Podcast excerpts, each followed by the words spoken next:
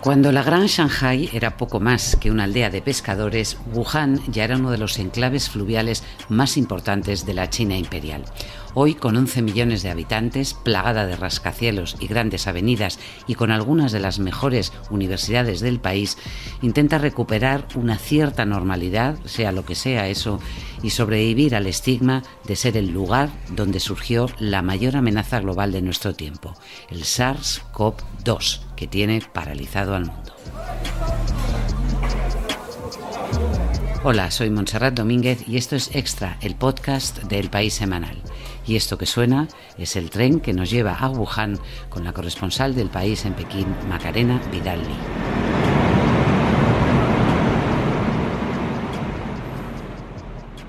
Hola Macarena, ¿cómo estás? Hola Monse, ¿qué tal? ¿Cómo va todo? Bueno, aquí bien. Oye, llegaste a Wuhan hace apenas unas semanas en cuanto se levantó el bloqueo a la ciudad. ¿Fue complicado llegar hasta allí? ¿Os pusieron muchas restricciones? Eh, la obsesión que se tiene aquí en toda China, eh, y es una obsesión bastante natural, es eh, que no, no haya una segunda oleada y entonces tener muchísimo cuidado de mm, controlar los movimientos de, cada persona para, poderla localizar en caso de que haya un, eh, repunte, ¿no? un nuevo foco. Eh, y en el caso de Wuhan, pues eh, es todavía mucho más extremo, ¿no? El, cuidado que están poniendo. Y para llegar allí, pues fue un poco Así, tuve que recolectar un montón de documentos que incluían pues el permiso de mi comunidad de vecinos, de, mi comunidad de barrio, eh, demostrar mediante una aplicación de móvil que no tengo coronavirus, tener también un, un, papel de mi empresa diciendo que me autorizaba a viajar. Y con todo esto pues pudimos comprar un, eh, billete de tren y en el, una vez en el tren eh, volver a mostrar otra vez todos los papeles. Eh, al ser extranjera me dijeron que, yo tenía más riesgo de tener coronavirus, entonces me sacaron del asiento en el que iba y me pusieron en una parte del tren que iba vacía y me estuvieron tomando la temperatura cada hora o así hasta que llegó el tren a Wuhan y de ahí ya pues eh, otra vez volver a enseñar todos los papeles a la policía, eh, mm, comprobar que todo estaba correcto, comprobar en qué fecha había entrado a, China, eh, bueno, una, casi una hora de, papeleos para, para ya porque por fin dijeran pues ya puede, puede usted mm. pasar, mm. tal, bienvenido a Wuhan. ¿Y qué te encontraste al llegar a, Wuhan? ¿Cómo estaba la ciudad? Pues eh, llegué el día 1 de abril y para entonces todavía la ciudad estaba cerrada. Se podía llegar, pero no se podía salir. Y lo de llegar era una cosa muy reciente, se, podía desde hacía solamente dos días o así. Y entonces eh, ese día Wuhan todavía estaba vacía. Había muy pocos eh, coches por la calle, eh, casi todo estaba cerrado. Eh, lo que sí había, llegué por la noche, había un espectáculo de luces en el río, en el Yangtze, que es lo que da forma a la ciudad, donde en, caracteres chinos se daban mensajes de ánimo, diciendo vamos a salir de esta, ánimo Wuhan. Y eso me, me pareció muy, muy conmovedor, ¿no? Eh, y ya cada día, a partir de entonces, cada día se abría todo un poquito más. Cada día se, atrevía más la gente a salir, porque uno de los eh, problemas que hubo es que, bueno, problema. Eh, una de las cosas es que la gente al principio, aunque les dejaran, no se atrevían mucho a salir por miedo a los contagios. Al haber casos asintomáticos, pues eh, decían, no, no, yo no quiero salir porque volvemos, no quiero volver a pasar otra vez por todo lo que hemos pasado. Fueron 76 días, acordaros, lo que estuvo Wuhan encerrada. Pero ya al principio los, eh, los jóvenes primero, luego ya las familias eh, con niños pequeños fueron saliendo y en cuestión de una semana ya casi, casi, casi era, era una ciudad normal en cuanto a cantidad de, gente por la calle, en cuanto a tráfico, ya había atascos. Eh, los que cuando yo me marché al cabo de 14 días todavía no se atrevían a salir eran, eran los mayores. Ellos, ellos decían que, que hasta que no esté comprobado y recomprobado y vuelto a comprobar que, que ya no hay eh, coronavirus, que ellos no, no querían salir, que no se atrevían. Macarena, cuentas, de hecho, en tu reportaje eh, el caso de un, de un matrimonio de la, de la, señora Lee y su, y su marido, em, bueno, una pareja mayor, tiene más de 70 años, lo mal que lo pasaron para que les atendieran cuando empezaron a tener los, eh, los síntomas em, y lo difícil que fue en los primeros días, en lo más fuerte de la, de la epidemia, conseguir que les atendieran. Efectivamente, eh, Wuhan y la situación en España al principio fueron eh, bastante parecidas. Eh, cuando eh, ya se cerró Wuhan, estaban en una situación muy similar. No había equipos de protección suficientes, no había mascarillas, eh, no había eh, camas en los hospitales, los médicos estaban desbordados, no sabían cómo, cómo tratar a los enfermos, no sabían muy bien qué medicación darles. Era una situación bastante desesperada y esta pareja que empezó a tener síntomas en los días inmediatamente después del cierre de Wuhan, pues se encontró con eso, que los hospitales estaban mm, llenos a rebosar eh, de casos urgentísimos y no, no les, no les eh, cogían, eh, llamaban a donde se les ocurría, al, a, la, línea de teléfono del alcalde, a, a, todo el mundo y no, no había manera. ¿no? Hasta que ya pasados unos días, eh, a través del comité vecinal, que eh, los comités vecinales han sido un poco los que se han encargado de cubrir a, pie de pista eh, las necesidades de, los ciudadanos en, la epidemia, pues a través de ellos les consiguieron un hotel, un hotel para, para contagiados leves. El problema fue que en este hotel ni los eh, camareros se atrevían a, atenderles casi, y, ella, y ella fue, eh, eh, empeoró mucho hasta tal punto que, bueno, se, desmayó y no, no, la querían tratar tampoco y ya después de ese episodio entonces ya sí, ya les, les consiguieron unas, unas camas en, el hospital, pero para entonces habían pasado dos semanas casi. El reto fue tremendo, eh, cuentas eh, que hubo 42.000 profesionales sanitarios que se tuvieron que desplazar hasta, hasta Wuhan para poder atender a todos los enfermos. Se levantaron 14 hospitales de, de campaña. Todos tenemos en la, en la retina esas imágenes de la construcción a marchas forzadas en un tiempo récord de otros hospitales que entiendo que ya están vacíos. Ya todo, toda esa infraestructura de emergencia está, está desmontada, ¿no? Efectivamente. Eh, Hubo 16 hospitales de campaña, eh, los dos que se construyeron a toda velocidad y otros que se aprovecharon otras eh, infraestructuras, pues es similar al IFEMA de, Madrid. Allí se aprovecharon polideportivos y centros de convenciones para instalar allí eh, estos, estos eh, hospitales FANSAN, ¿no? hospitales temporales, que ya todos afortunadamente han, han, dejado de funcionar. Los dos hospitales construidos a toda velocidad, que son Huoshenshan y, y estos, eh, la estructura sigue, se mantiene y no se, aunque están cerrados, no se van a desmantelar por lo menos eh, eh, hasta el año próximo, por si acaso. Y ya os digo que la obsesión es, es mm, evitar a toda costa volver a, la situación de, enero y por si hubiera una segunda oleada, pues que haya toda la infraestructura disponible. Hay una cifra eh, de muertos oficiales en, Wuhan que son no llega no llega a 4.000, eh, en torno a 50.000 contagios.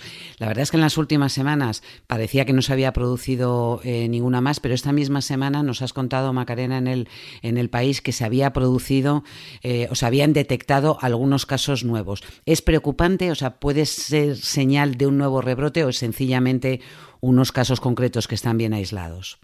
Pues eh, es un poco la pregunta del, millón.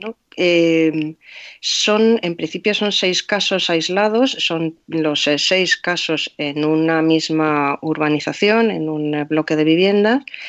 Eh, donde el, paciente original, un señor de 89 años, eh, llevaba ya em, dando síntomas, pero dando negativo en, los, en las pruebas desde marzo y ya finalmente ha dado positivo. Em, ha contagiado a su esposa y, y, otras cuatro personas más. Eh, estas cuatro personas más no se sabe mm. muy bien cómo, se han contagiado, eh, pero al responsable del barrio, al funcionario responsable del barrio, lo han cesado mm, tajantemente por eh, negligencia.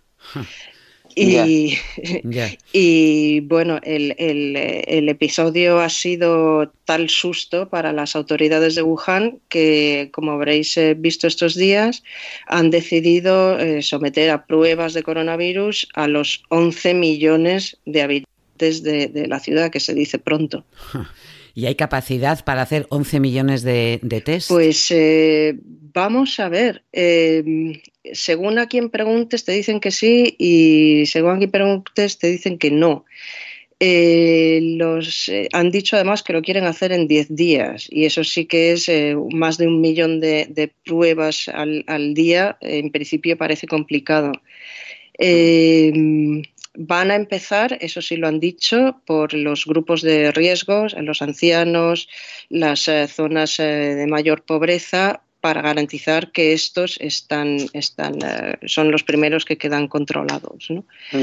Veremos a ver si al final son 10 días o, qué. En cualquier caso, es una, es una tarea titánica, ¿no? 11, 11 millones y a pesar del tiempo, en teoría, que nos llevan de, de ventaja de conocimiento del virus. Lo que ocurre, Macarena, es que em, eh, cómo, cómo, este virus se desarrolla, cómo contagia, esos falsos negativos, esos falsos positivos, siguen, em, seguimos sin saber muy poco. Y de hecho, eh, cuentas cómo en, en, el mercado donde ocurrió todo, que sigue cerrado a cal y canto, em, los únicos que pueden trabajar allí absolutamente protegidos desde el cabello hasta la punta de los pies son investigadores que tratan de encontrar muestras que ayuden a entender mejor cómo se produjo esa primera mutación del virus del, animal, del pangolino, del murciélago, hasta los humanos, ¿no? Sí, eh, este el, mercado de Juanan eh, eh, ha quedado completamente cerrado, es eh, ya simplemente una, concha vacía,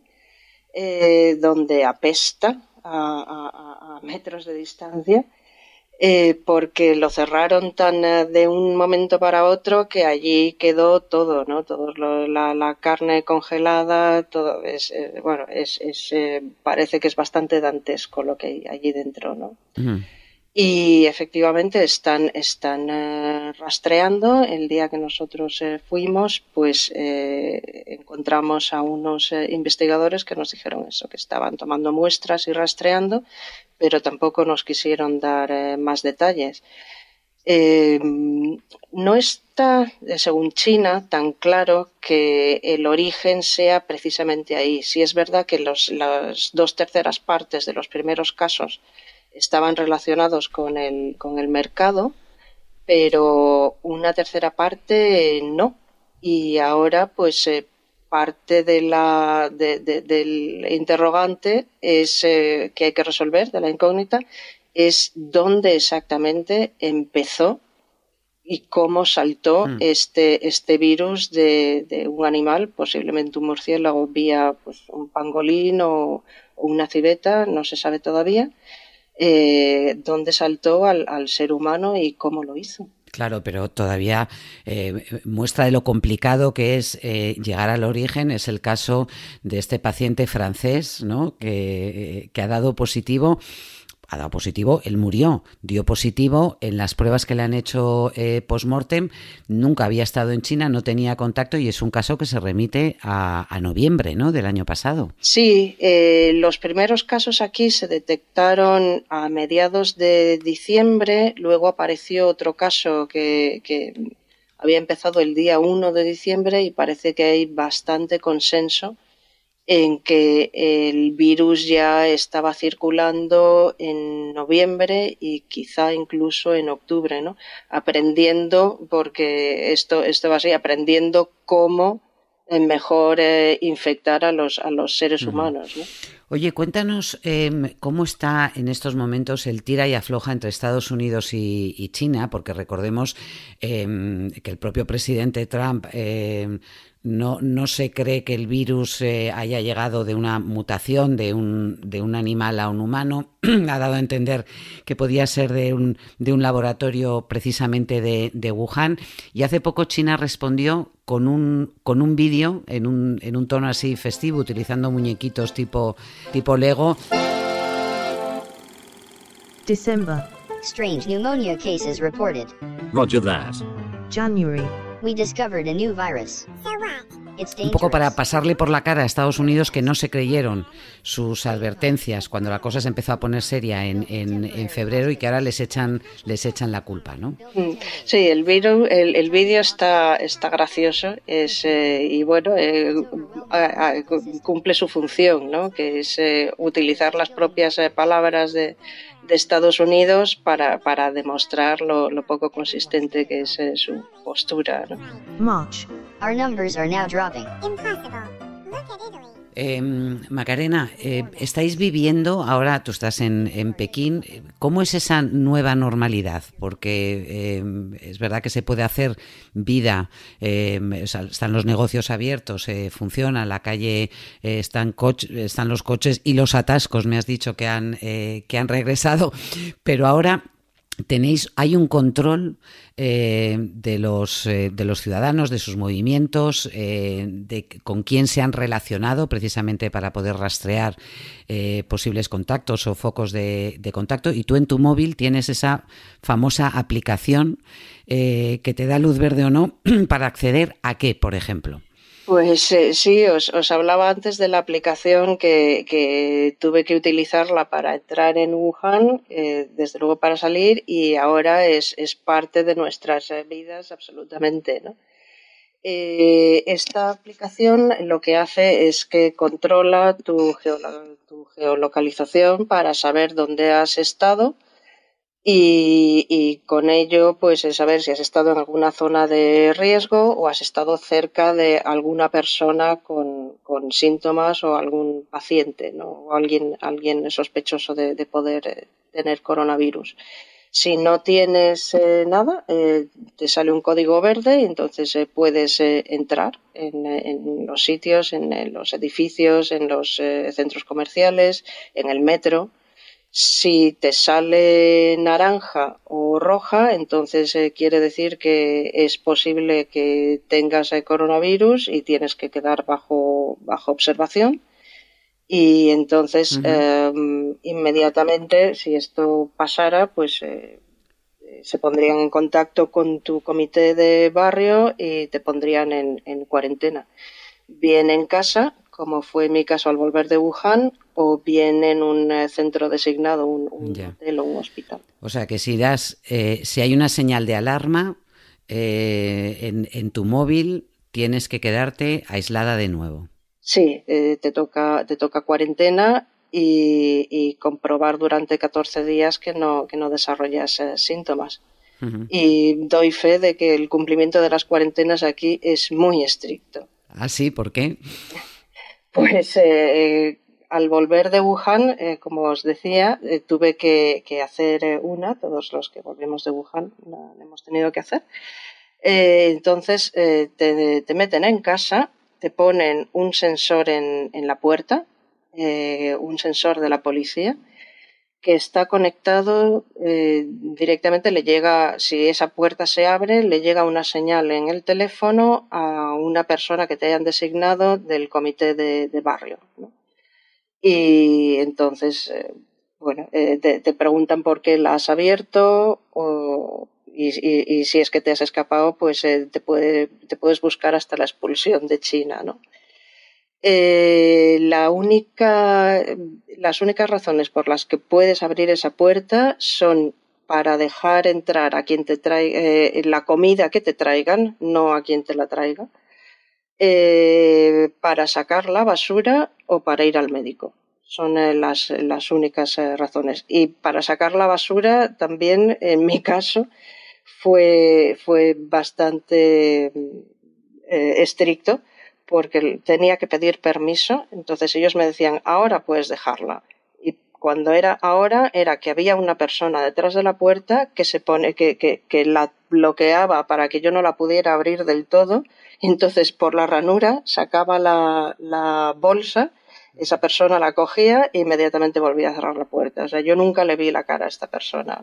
Así que te eh, digo, son, sí. Son unas medidas de control social eh, y de aislamiento, eh, bueno, mucho, mucho más serias y, claro, distribuidas de una forma, esos comités de, barrio que ejercen una, una vigilancia sobre las, las, personas que es, es inconcebible en, en, en Europa.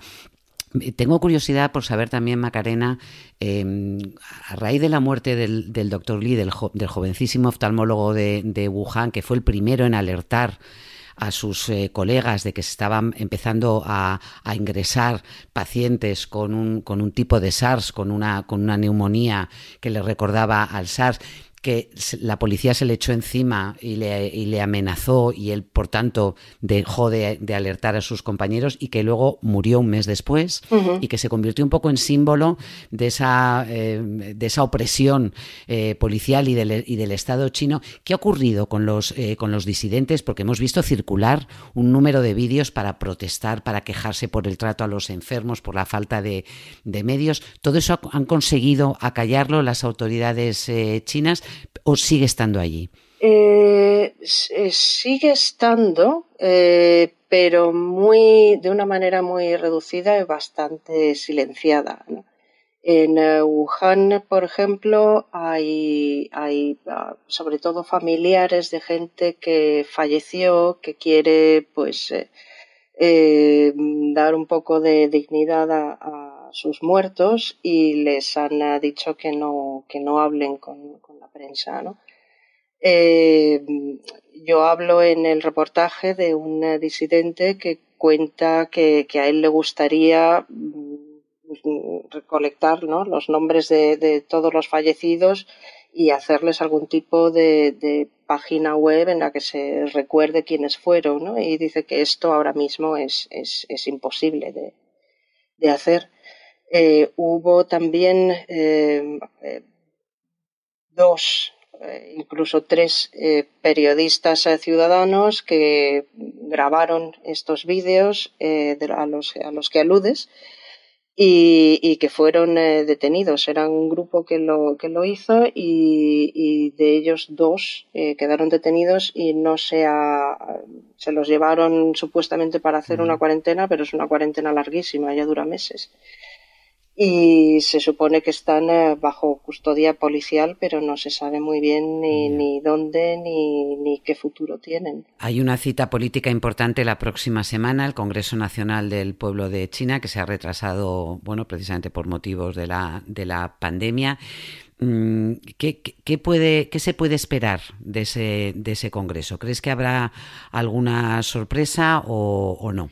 Eh, esta, la sesión legislativa que se hace todos los años y bueno, hubo que aplazarla, en teoría tenía que haber sido en, en, eh, marzo y ahora el que se celebre pues es una señal de que ya China da por eh, prácticamente superada la, la, pandemia. ¿Tendremos alguna actualización de, de, cifras? Porque hay muchas sospechas de que el número oficial eh, no, es, no es real y para entender cómo funciona la pandemia, eso ocurre en China y en todos los demás países, pero en China con unas sospechas aún mayor. ¿Hay posibilidad de conocer unas cifras diferentes o más ajustadas de las que China ha estado dando hasta ahora? Ya, ya ha habido un, un primer ajuste. No sería sorprendente que volviera a haber un, uh, un otro, otro, otra contabilidad y, el número volviera a subir. Es posible.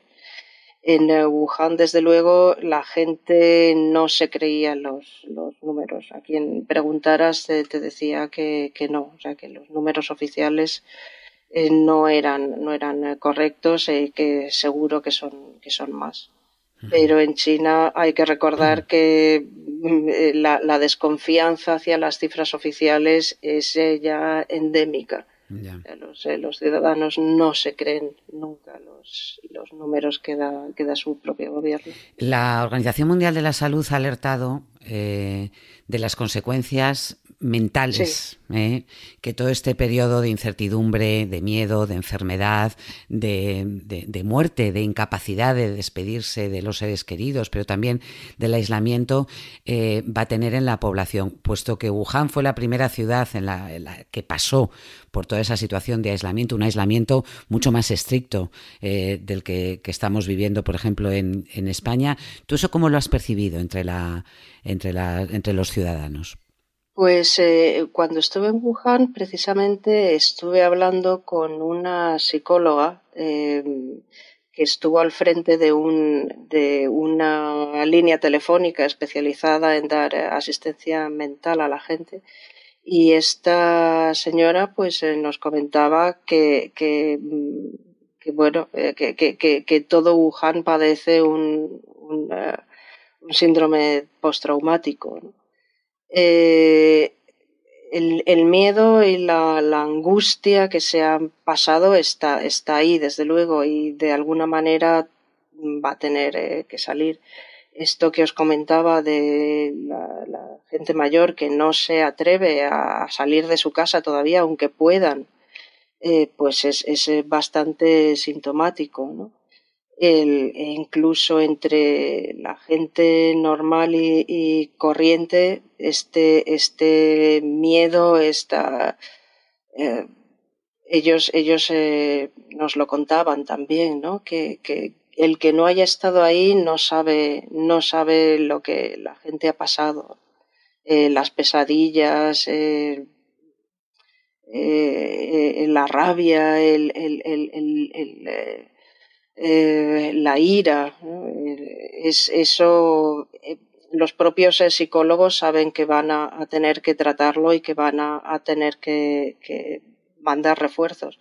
La asociación para, a la que pertenecía esta señora con la que hablamos nos decía que ellos ya estaban intentando preparar asesores para, para, hacer frente a la, a la demanda que ya están anticipando.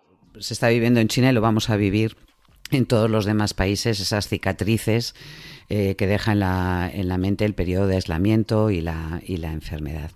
Macarena Vidalí, muchísimas gracias por esta conversación, por este reportaje, este regreso a Wuhan y, ánimo, porque todavía eh, te queda por delante muchas jornadas de contar, de informar y de explicarnos cómo, cómo avanza China en la contención y ahora en tratar de encontrar la solución médica también al, al, coronavirus. Gracias, Macarena, un abrazo, cuídate mucho. Gracias a vosotros.